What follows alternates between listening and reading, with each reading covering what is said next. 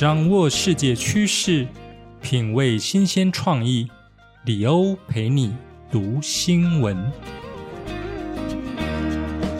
Hello，大家好，欢迎来到第二十四集的李欧陪你读新闻。我是李欧，今天是二零二一年十二月十八日，诚挚的邀请您与我一起关心身边发生的大小事。首先进入第一个单元——国际快线。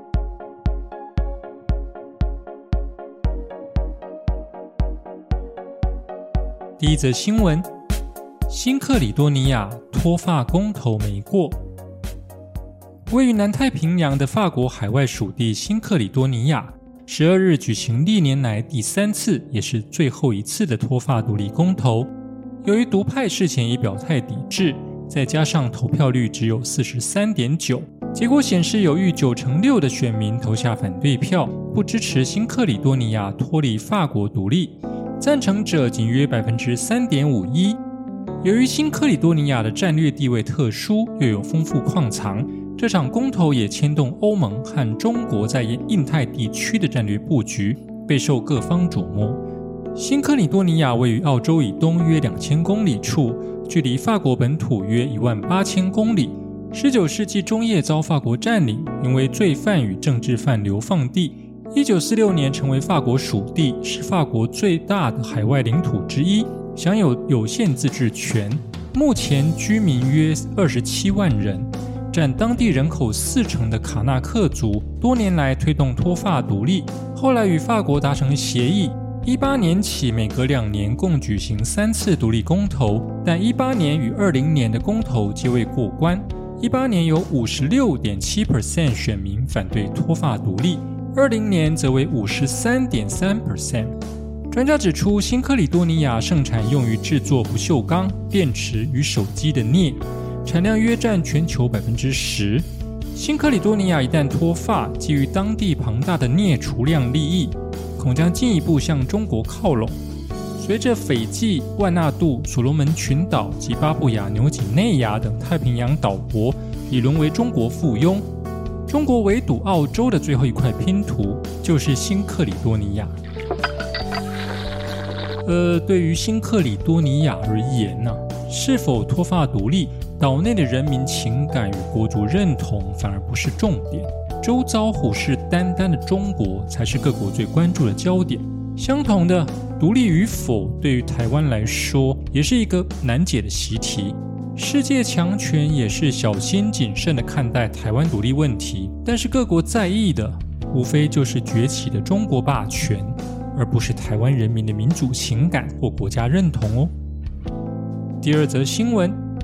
二零二一年度汉字，日本人选“金”这个字，灵感来自冬奥与大谷翔平。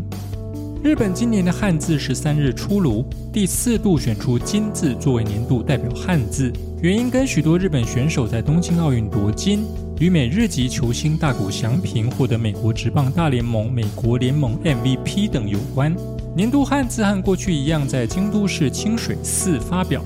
由住持森清范在一点五公尺乘以一点三公尺的特大和纸上挥毫写下“金”字。日本京都新闻报道反映日本一年社会现象的年度汉字今天揭晓，选出“金”作为今年的汉字。这是继两千年、二零一二年、二零一六年后第四次选出“金”作为年度汉字。巧合的是，这四年都是奥运举办年。每年公开征求年度汉字的日本汉字能力检定协会表示，今年选出“金”字的原因包括多位日本选手在冬奥夺金。大谷翔平获得 MVP，将棋骑士藤井聪太达成最年轻四冠。二零二零年受到 COVID-19 疫情影响，年度汉字选出“密”字。二零一九年因令和年号上路，选出“令”字。二零一八年发生西日本豪雨灾情，选出“灾”字。二零一七年因北韩不断试射弹道飞弹而选出“北”字。二零一六年因里约奥运选出“金”字。呃，大家比较耳熟能详的，啊，台湾是联合报每年选出的一个代表字，其实就是仿效日本所谓的今年的汉字。自二零零八年起啊，每年年底对于台湾民众做一个投票选举，来选出一个代表性的汉字。二零二一年我们选出来的代表字是“宅”，也象征着台湾自五月份疫情爆发以来，国人度过了史上最宅的一年。呃，其实我们的体育选手在冬奥其实也有杰出的表现哦。林洋配和郭幸淳不都拿下金牌？其实选“金”这个字不也挺好的吗？第三则新闻：停北京冬奥，奥林匹克峰会发生反对体育政治化。中国人权问题引发国际社会对北京冬奥的抵制声浪。在美国五眼联盟表态不会派官员出席冬奥之后，欧盟成员国态度受阻。奥林匹克峰会十一日以线上会议方式为支持北京冬奥背书。峰会发表公告，反对将奥林匹克运动与体育政治化，并强调国际奥委会、奥运会及整奥林匹克运动保持政治中立的重要性。新华社报道，本次峰会的与会代表包括国际奥会主席巴赫、四名奥委会副主席以及奥委会执委会。国际单项体育联合会、国家奥委会以及世界反兴奋剂机构等代表。峰会指出，北京冬奥会的举办将开启全球冬季运动的新时代。中国提出要带动三亿人参与冰雪运动，将使得全球冬季运动的开展迈向新高度。峰会对于任何将奥运会和体育运动政治化的行为表示坚决反对。并且强调了国际奥委会、奥运会以及整个奥林匹克运动保持政治中立的重要性。德国新任外交部长贝尔伯克过去曾发表对华强硬的言论，并称不排除外交抵制的可能性。他在一项访谈中表示，奥运会是一项固定举办的体育庆祝活动，运动员花费数年时间做准备，有时甚至是花费半生的时光来准备参加奥运。这就是为什么奥运会不应该被用于政治的目的。国际奥委会啊，在奥林匹克宪章《奥林匹克主义的原则》条款中有这样的一段话，他说：“每一个人都应该享有从事体育运动的可能性，而不受任何形式的歧视，并体现相互理解、友谊、团结。”和公平竞争的奥林匹克精神，这也称作现代的奥林匹克精神。那么从这个角度来看，国际对于人权的维护，对于中国压迫人权的抵制，似乎也不违反奥林匹克精神。拿运动员花费半生时光训练来合理化违反人权的统治行为啊，恐怕也是不甚合理哦。接着进入下一个单元。熟悉的本土味。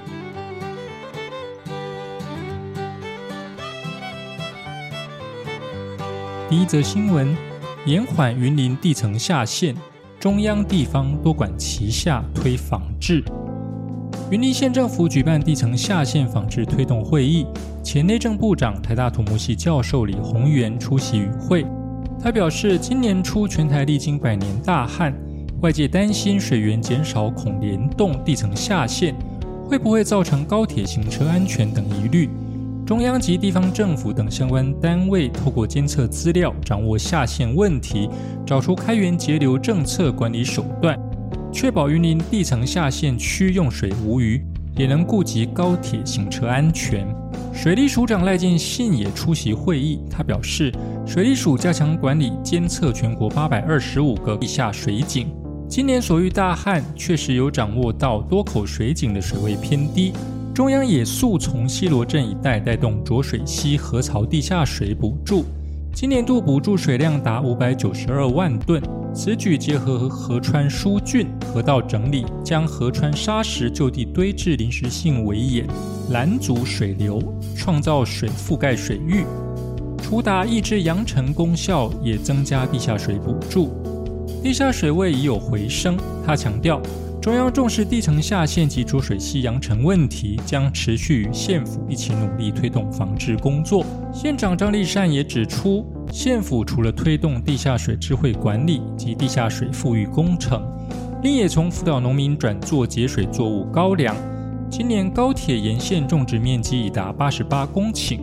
减少耕作用水量，并以此成功经验逐步推广。希望农委会持续补助，交通部、水利署等单位也能多方给予支持，延缓地层下陷的速率。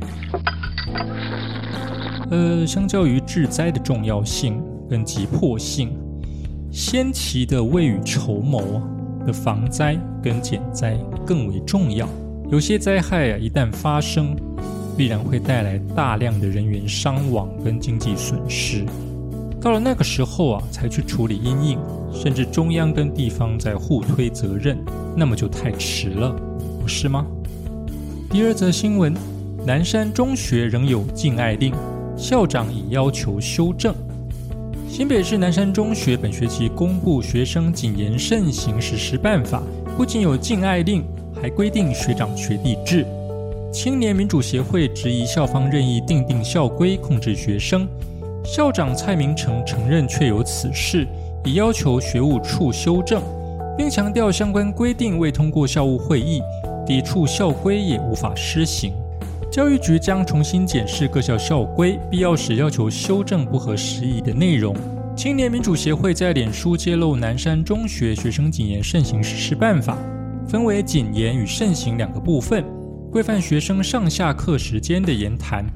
低年级对高年级学生需以学长姐相称，强制学生洽谈公务应坦荡大方，自习时不得围上窗帘等。其中也禁止男女学生交往、写情书都要惩处，搂抱或亲吻是记大过以上处分。但国教署二零一四年已宣布禁爱令做法违反规定，多数学校都已修改校规。学校公布前未与学生讨论，二零一九年六月在学务会议通过，今年八月学务会议修订却没有放宽。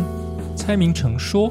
校规一定要通过校务会议，且需报到教育局备查。会议上也要有学生及家长代表，学务处通过的内容未完成程序，不可能施行，已要求学务处重新检视，如果不合时宜会修正，且记过都要经过奖惩委员会，实际上不太可能执行。听起来像是校长甩锅给学务处啊，好像校规修订完全跟校长无关似的。不过话说回来，在现在这个民主时代，类似这样这样的谨言慎行的规定，本来就不合时宜。这不是鼓励年轻学子谈情说爱的问题，而是就近学校权威啊，要以所谓校规和惩处干涉学生私领域的行为到什么样程度呢？第三则新闻：失业劳工福音。立法院三读通过抚养眷属加给纳无工作父母。立法院三读通过就业保险法第十九条之一条文修正草案，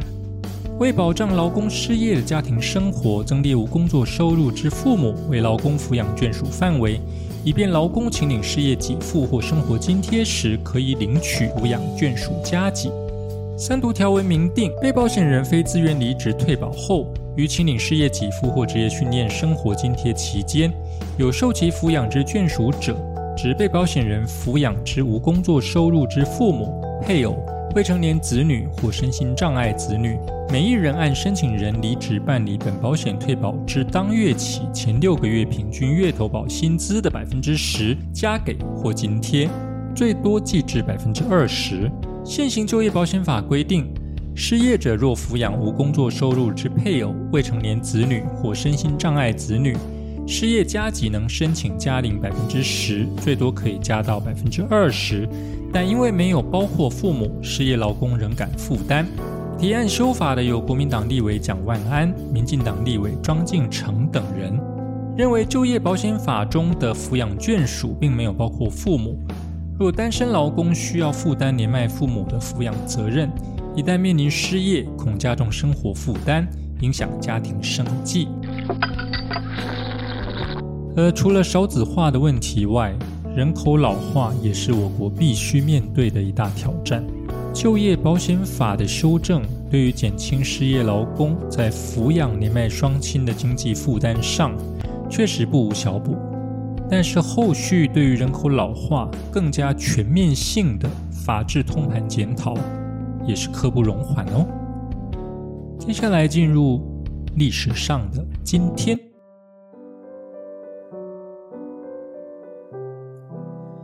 一九七九年，联合国大会在纽约通过《消除对妇女一切形式歧视公约》。《消除对妇女一切形式歧视公约》是一项有关妇女权利的国际公约，全文共三十条，是联合国于一九七九年十二月十八日的大会决议通过，并依第二十七条第一项规定，于一九八一年九月起生效。该公约确立规则，保障妇女在政治、法律、工作、教育、医疗服务、商业活动和家庭关系等各方面的权利。公约的第一条就对妇女的歧视定下一个通用的定义，